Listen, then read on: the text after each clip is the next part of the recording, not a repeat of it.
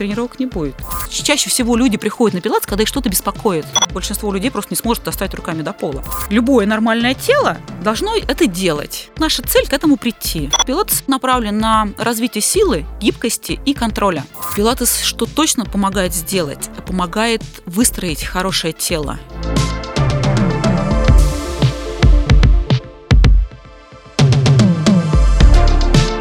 Всем привет! Меня зовут Алла Соколова. Я ведущая и автор подкаста «Побежали». Это совместный проект портала New Runners и подкаст-студии Терменвокс. Сегодня мы разберем, какой фитнес выбрать в зимний период, чтобы он улучшил ваши беговые результаты летом. Обычно мы рассматриваем все возможные виды бега и их альтернативы в межсезонье. Но вот сегодня хотелось бы поговорить о том, что же общего между фитнесом и бегом – как укрепить свое тело в зимний период, какие тренировки вам подойдут и что изменить в питании. И у нас в студии Татьяна Кокарева, сертифицированный тренер Романа Спилатес, элит-тренер программ Mind Body, тренажерного зала и программ Outdoor. Ну что, побежали?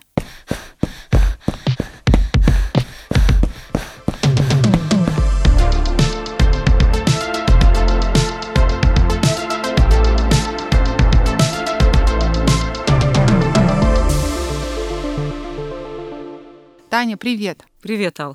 Таня, ты бегаешь ногами, на лыжах, занимаешься пилатесом, работаешь собственным весом. Как ты пришла к этому образу жизни? Ну, все началось с юности, когда я пришла в секцию лыжных гонок. Вот там все это закрутилось, потом поступила в институт. Как начала работать тренером, но это скорее была даже случайность, потому что, закончив институт, я была уверена, что я не пойду работать тренером. Потому что тогда не было фитнес-клубов, а работать в секции лыжных гонок или с детьми я не представляла себя и работу с детьми. Ну, видимо, как-то это не клеилось в моем сознании.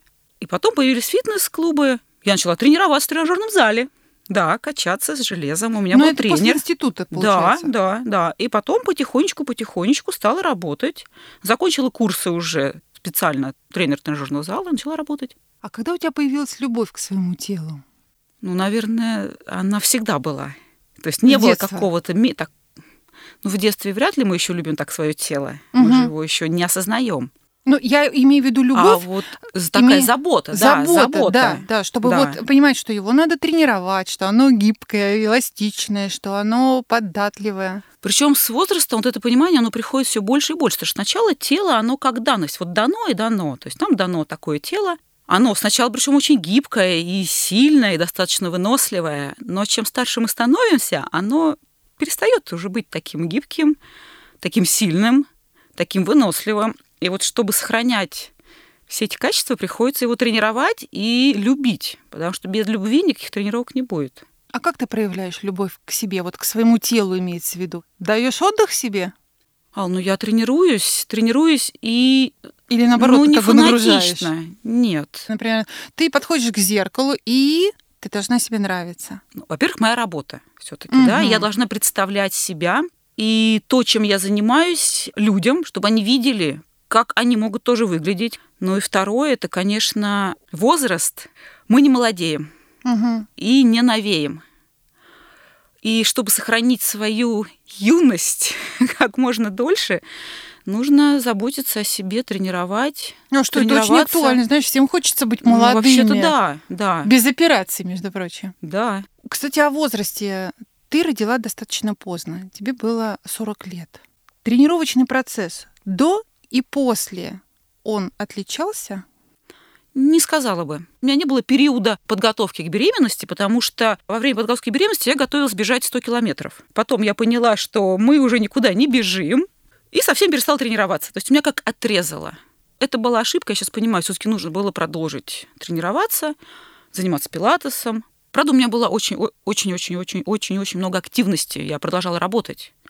А в пилатесе есть такое правило – Тренировать, такое... да? Ну, да, работать, да, тренировать. Да, конечно. Как тренер, а в пилатесе есть такое правило трейн пилатес, ду пилатес. То есть кого-то тренируя пилатесу, мы должны, по сути, делать тоже пилатес. Тренер должен удерживать положение своего тела правильно, сохранять осанку, там, ставя ногу на тренажер, сохранять положение таза правильно, и так далее. Ну, понятно. И ты говоришь мне про то, что надо быть не теоретиком, а практиком и показывать на себе не только результаты, но и как правильно все это делается. Ну да, да. Все-таки про тренировочный процесс до и после родов. Может быть, на что-то ставились акценты до и после? После был э, достаточно долгий период, я думаю, года два, не меньше, на восстановление. Вот, да, очень интересно, сколько времени потребовалось, чтобы войти в форму? Ну, не меньше двух лет. Я имею в виду форму не беговую свою, Угу. вот, может быть, на это ушло даже чуть больше. На беговую ушло чуть больше? Да, ну потому что сразу вернуться к тренировкам, скажем так, я сделала большую ошибку и начала бегать практически сразу. По чуть-чуть, но стала бегать. Но при этом вес-то остался большим, вес никуда не ушел сразу. Так, а в чем ошибка тогда? А суставно-связочный аппарат, он не выдержал и начал давать сбои. Вот это выразилось в воспалении. А сразу это как сразу? Несколько месяцев прошло после родов, ты побежала? Да. То есть первые тренировки я начала делать уже, наверное, в январе. Миша родился в ноябре, да, декабрь, и уже в январе два Беговые месяца прошло. тренировки. Да. Они были очень маленькие, очень низкой интенсивности. Пилатес я стала делать сразу. Но тут я понимала, что я делаю. Понятно, это были не те упражнения, которые я могла делать до этого. Я понимала, как мне их модифицировать. Чувствовала, здесь я могу, здесь я не могу. И как-то адаптировала упражнения. И потихонечку, потихонечку, потихонечку Восстанавливалась, да? восстанавливалась. Да. А насколько ты поправилась э, вот за время родов? Ну, точнее, на- наверное, да, после того, как ты его родила, если ты говоришь об излишнем весе, который появился. Ну, за беременностью у меня пришло плюс 20 килограмм. После э, рождения Миши где-то осталось еще плюс 10. И даже сейчас еще, я думаю, еще плюс 3 держится. А Миша сейчас 4 года. 4 года. Да. Что бы ты порекомендовала женщинам, девушкам? С чего начать восстановление, если были поздние роды? Тут, я думаю, все зависит от опыта девушки. Но в любом случае восстановление нужно начинать. Если девушка во время беременности может заниматься, я думаю, что она тоже должна заниматься, потому что я понимаю, что мне было бы легче восстановиться. Какие направления выбрать? Думаю, что подойдут любые направления. Тут важно понимать, что девушка восстанавливается. И какие были роды? Они были естественные или это было кесарево? Потому что это тоже влияет на восстановление. У меня было кесарево. Это, конечно, увеличило срок восстановления. И, естественно, это сказывается на работе тела. Я чувствую, что тело работает сейчас не так, как оно работало до беременности. Ну, по ощущениям в теле. Ну, я правильно тогда понимаю, что ты до сих пор не в лучшей своей форме? Если говорим про беговую форму, то думаю, что, наверное, в лучшей. В лучшей. Недавно ты Мэтт Фокс бежала. Да, я бежала Мэтт Фокс, была очень довольна тем, как я пробежала Мэтт Фокс, как Да, я на нем разложилась. Сложная дистанция. Да, Сколько ты Да. бежала? 40. Для женщины это очень даже прилично. В зимний период. Да, оказалось, что не самая такая была легкая гонка в этом году. Ну вот, я имею в виду в прошлом, да, в 21-м. А если говорить про форму тренера Пилатеса, Восстановилась. остановилась. Да, практически полностью восстановилась. Я могу делать то, что я делала раньше. Где-то даже лучше. Но два года ушло точно, не меньше. На интенсивные тренировки. На восстановление, На восстановление. чтобы я могла сделать те упражнения, которые я делала до беременности. Потому что я поняла, что тело не готово, и я их не делала, чтобы не вредить своему телу.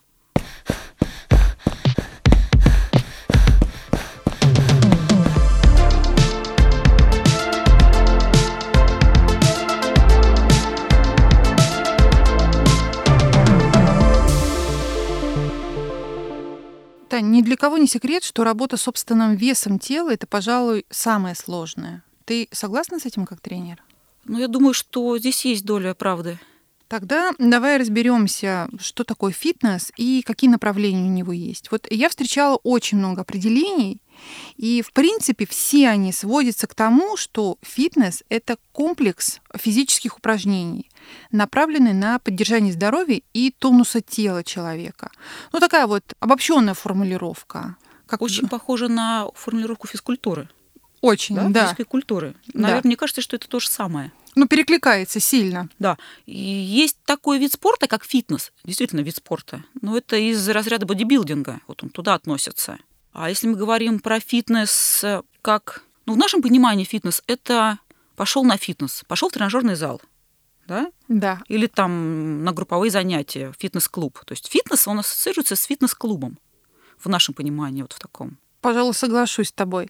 И сейчас, получается, фитнес насчитывает просто массу направлений. Я знаю, что около 200 сейчас насчитывает, но это вот как раз-таки, наверное, благодаря тому, что в тренажерном зале какое-то несметное количество разных групп, направлений и чего только нет. Но давай разберем, наверное, самые-самые популярные или самые известные. Это аэробика, пилатес, стрейчинг, бодифлекс и кроссфит. Я так понимаю, что все они отличаются по уровню сложности. Я думаю, даже они будут отличаться по упражнениям и по целям. И по целям.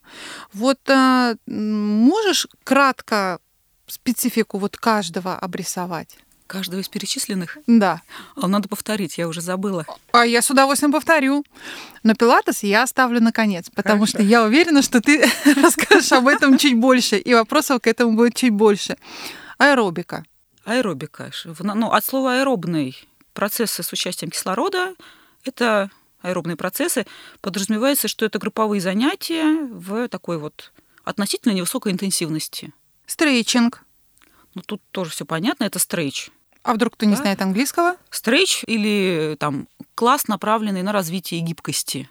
Ну, то есть растяжки. Да, растяжка, растяжка. Действительно, почему-то я забыла это слово растяжка. Бодифлекс.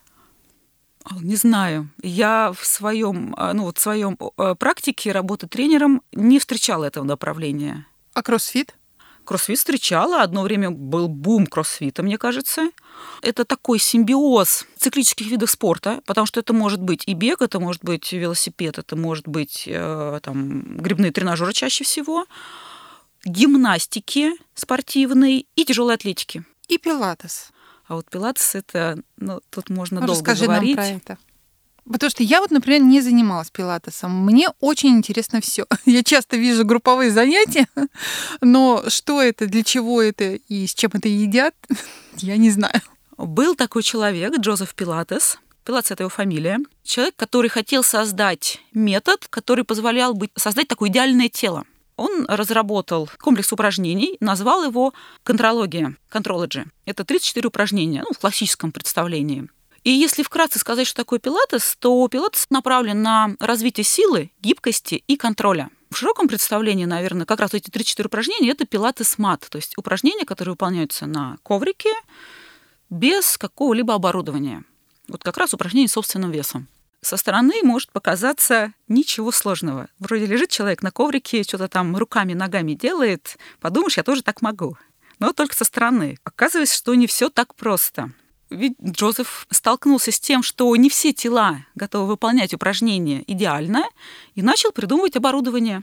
Тогда еще не было тренажерных залов в нашем понимании.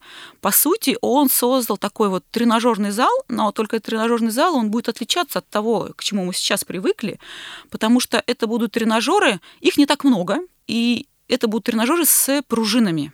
То есть в качестве вот этого сопротивления он использовал пружины на самом деле работать с пружинами не так-то просто, потому что пружину нужно уметь контролировать во время ее растягивания и во время ее сокращения.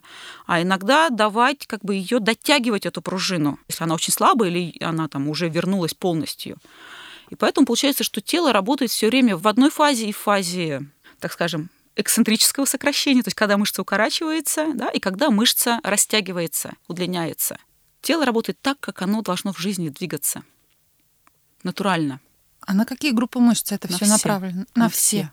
Практически каждое упражнение будет направлено на все группы мышц. Конечно, есть упражнения, которые больше направлены на пресс, больше направлены на руки, больше направлены на ноги, больше будут направлены на стрейч. Но в целом любое упражнение будет вовлекать все тело. Тань, ну что мы в итоге получаем? Более сильное тело или более гибкое тело? Или сбалансированное какое? тело? Сбалансированное. Тело может быть очень сильным, но если будет недостаточно гибким или недостаточно подвижным, оно будет страдать. Э, страдать в том плане, что могут возникать травмы, будет возникать дефицит движения. Даже есть такой термин э, дефицит мышечной релаксации. И когда наше тело двигается, то всегда участвуют несколько мышц в работе. И мы привыкли всегда нагружать те мышцы, которые сокращаются в движении, а вот те мышцы, которые растягиваются в движении, мы почему-то игнорируем. Но любое движение подразумевает, что одни мышцы сокращаются, это мышцы-агонисты, а вот другие мышцы, так скажем, с противоположной стороны, да, вот бицепс, трицепс, тут все понятно, А бицепс сокращается, трицепс должен растянуться. Если трицепс не растягивается, он находится в дефиците мышечной релаксации. Бицепс не может нормально работать. Ну, для бегунов бицепс, трицепс не так актуально. А вот, например, ягодицы и пояснично-подвздошные мышцы, да, то есть это ягодицы, мышцы, которые разгибают тазобедренный сустав во время бега, пояснично-подвздошные мышцы, которые сгибают тазобедренный сустав. Так вот, во время движения, отталкивания ногой ягодица сокращается, пояснично-подвздошная мышца должна растянуться. Вот если она находится в дефиците релаксации, нормально растянуться не может, естественно, нормального отталкивания не происходит, да, и длина шага будет уже не оптимальной, то есть она будет укорачиваться. Все, ну вот все просто. Пилатес помогает бороться с лишним весом? Ал, э, вот очень интересно. Ну, вот в моем опыте с лишним весом помогает бороться как сказать, ложка, вилка, тарелка. Закрытый холодильник. Да, закрытый холодильник. Вот. Пилатес что точно помогает сделать? Помогает выстроить хорошее тело. За счет того, что пилатес балансирует работу мышц, например, большой живот и спина. Очень часто мы видим большой живот, что сразу приходит нам в голову? Пойти качать пресс. Так ведь? Ну, ну я людей. думаю, что да, большинство да. людей, да. Пойти качать пресс. Но если мы посмотрим на спины, то очень часто мы увидим такие зажатые спины. Вот опять, спина находится в дефиците релаксации. А если это мужчина, можно попросить наклониться, и большинство людей просто не сможет достать руками до пола. Это просто причинно-следственные связи. Зажимается спина, а человеку нужно куда-то дышать. У него есть брюшная полость. Брюшная полость, она может немножко сжиматься, чуть-чуть. Но в отличие от грудной полости, которая может менять свой объем, брюшная полость не может. Человек начинает дышать, диафрагма чуть-чуть давит на внутренние органы. Все, происходит выдавливание. Потому что спина зажата, человек вдохнуть в спину не может, раскрыться ребра не могут. И он чуть-чуть начинает дышать таким образом.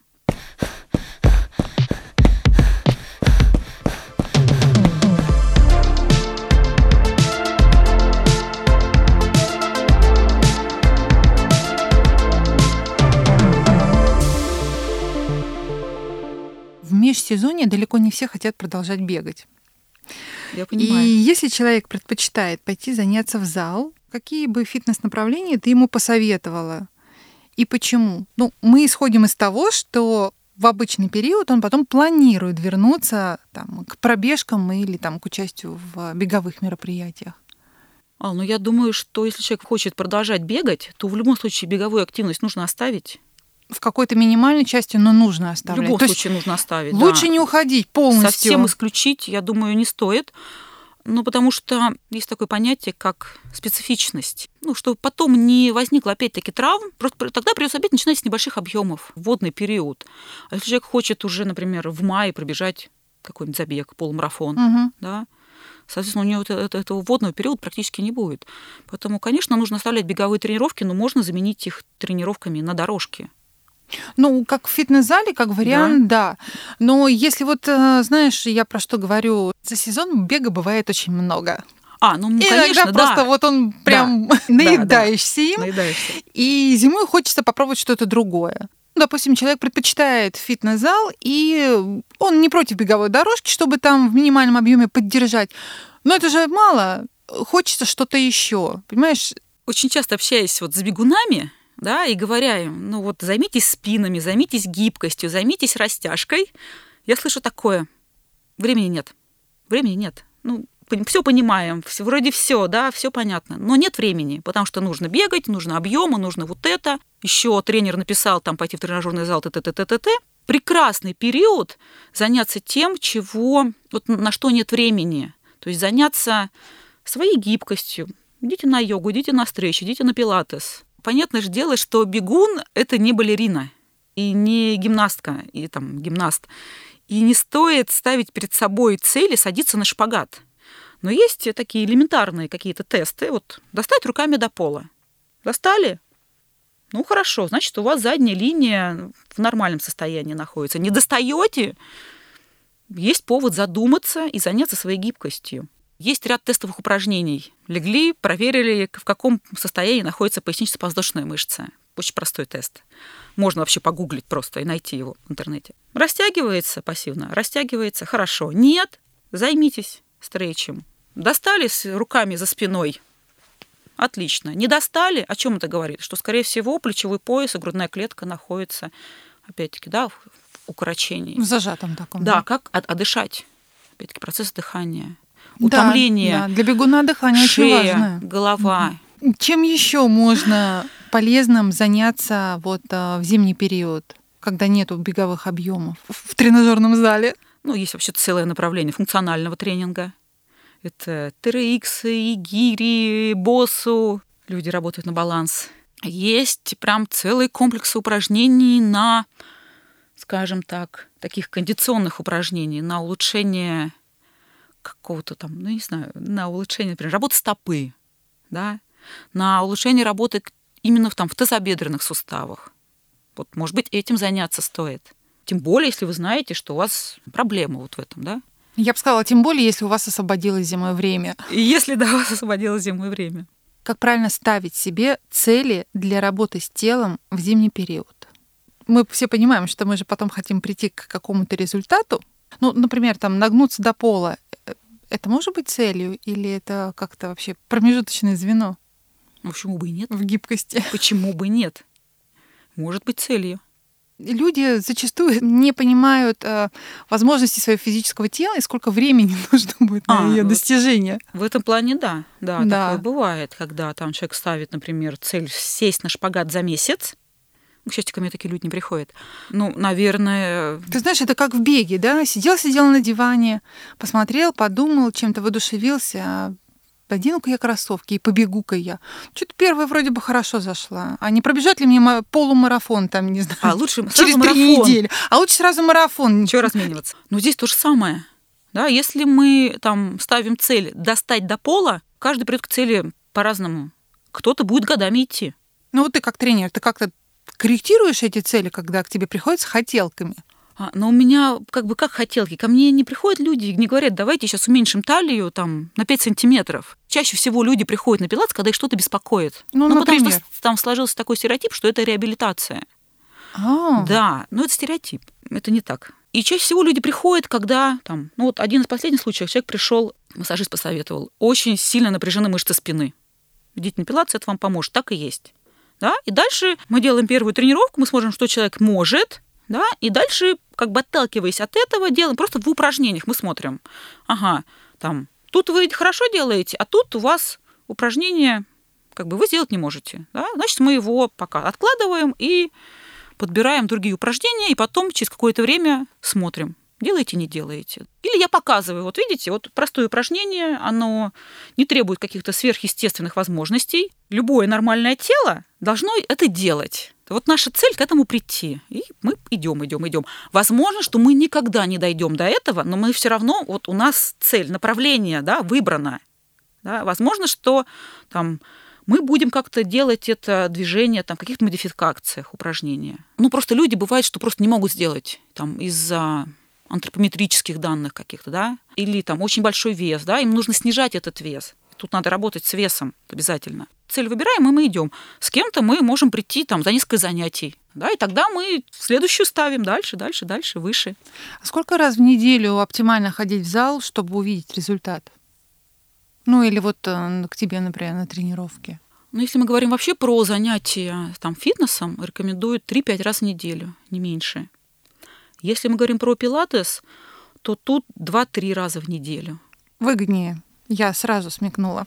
Ходить на пилатес? Нет, нет, а имеется в виду, что человек ходит на пилатес на пилатес 2-3 раза в неделю, и оставшиеся там сколько, да, вот до 3-5, он какие-то другие тренировки проводит.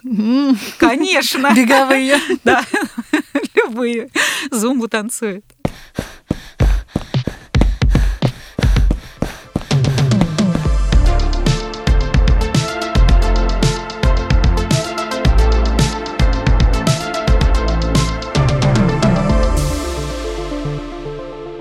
Слушай, сейчас во время пандемии и вот этих частых ограничений фитнес-залы то открываются, то закрываются. А ведь наверняка и в небольшой квартирке можно сделать комплекс упражнений. Ты сама за домашний фитнес или лучше в зал? Ну, каждой медали есть две стороны.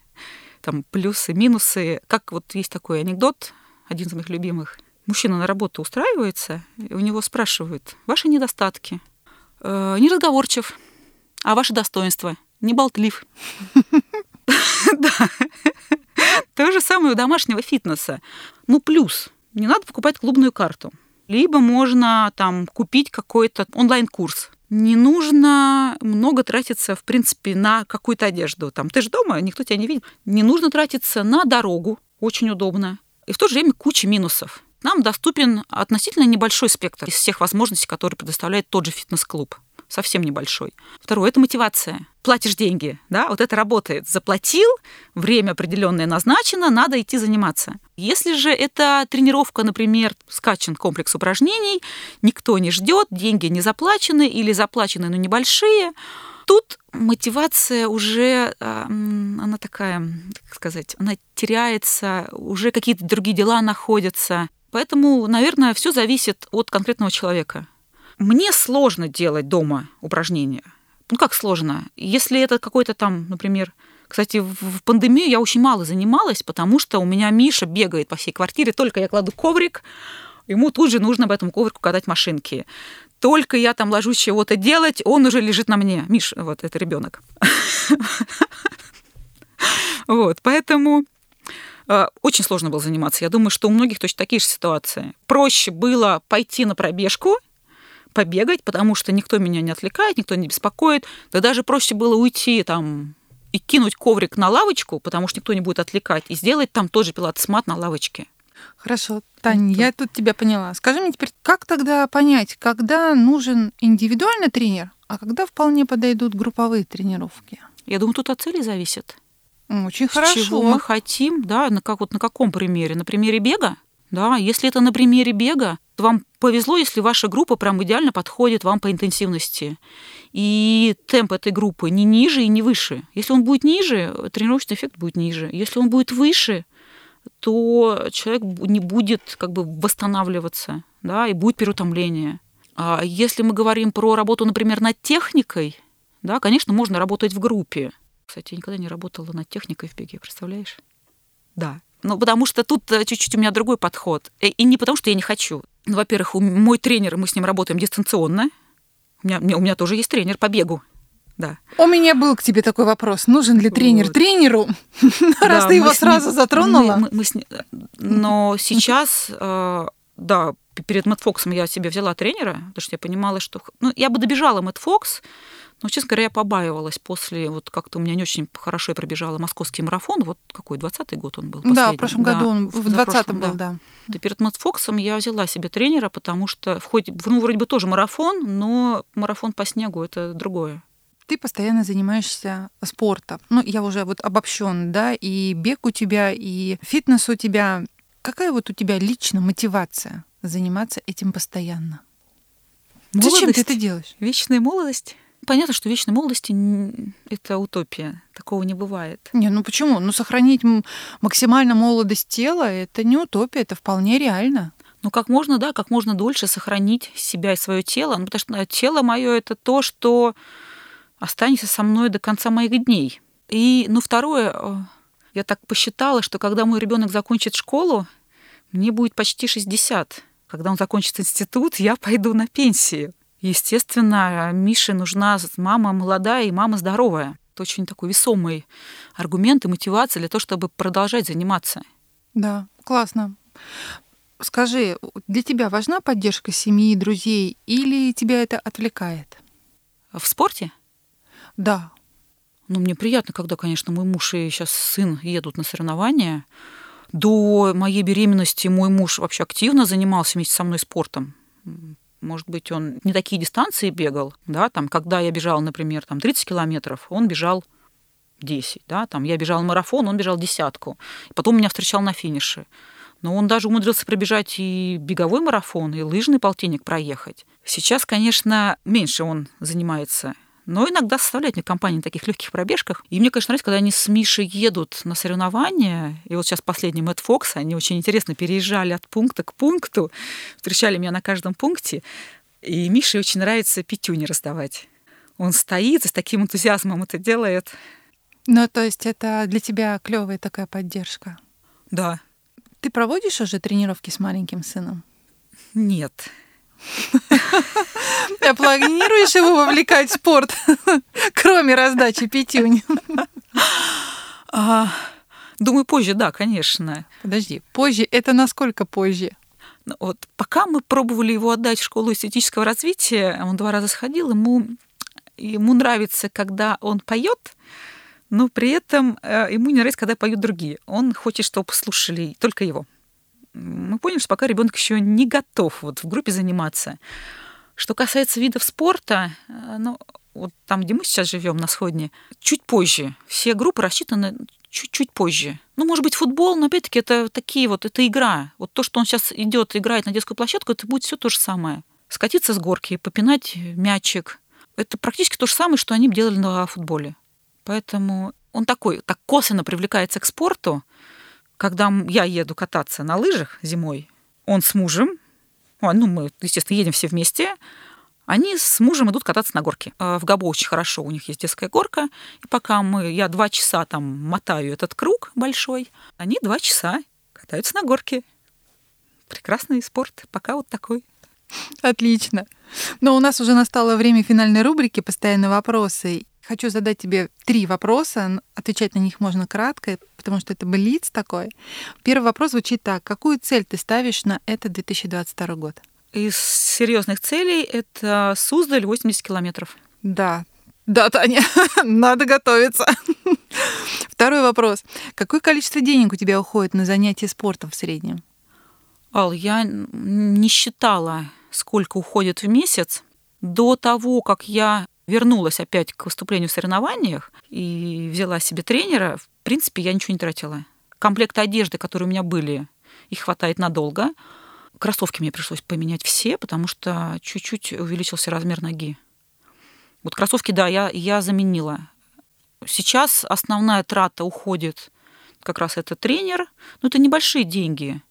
Это взносы регистрационные на старты, тоже, да, я, у меня не так много стартов, да, не каждый месяц я бегаю. И, наверное, на, на питание уходит на специальное спортивное мало. Как правило, только к соревнованиям я использую гели там, изотоники. Все длительные тренировки я могу пробежать на бананах, на каких-то батончиках, на соки. То есть э, это очень и очень экономично для тебя получается. Ну, занятие да. спортом. Да. И последний вопрос. Есть ли у тебя самая заветная спортивная мечта? Заветная мечта? Да. Мне бы хотелось как бы добегаться до такого вот времени и возраста, что когда мой Миша вырастет и может уже был бы, как бы он сможет бежать, его могут допустить к соревнованиям, с 18 лет допускают уже к старту. Ну, если мы говорим Серьезным. про такие, про, да, да, да, вот таким в основном, вот. да. Чтобы я находилась в такой форме, чтобы я могла пробежать какой-то вот, ну ладно, пусть это будет не 100 километров, а хотя бы 40, и вот мой ребенок пробежался со мной. Круто. Очень хорошая вообще действительно мечта и сильная мотивация в ней заложена. Таня, я рада, что ты пришла к нам в студию, и мы разобрались в базовых вопросах фитнеса. Мы теперь точно знаем все про пилатес. С нами была Татьяна Кокарева, сертифицированный тренер Романа Пилатес, элит-тренер программ Mind Body, тренажерного зала и программ Outdoor. Познавайте себя, стремитесь к совершенству, и вам точно не будет скучно в этой жизни. А с вами был подкаст «Побежали» и я, Алла Соколова, ведущая и автор. «Побежали» — это совместный проект портала New Runners и студии Терминвокс. Слушайте нас везде. На Soundstream, в Apple и Google подкастах, на Spotify, Яндекс Музыке, Кастбоксе и других удобных вам подкаст-площадках. Ставьте оценки, пишите комментарии, советуйте нам героев и темы. Мы будем очень вам благодарны. Над выпуском работали редактор Татьяна Батурина, звукорежиссер Анастасия Мазуренко и продюсер Мария Погребняк.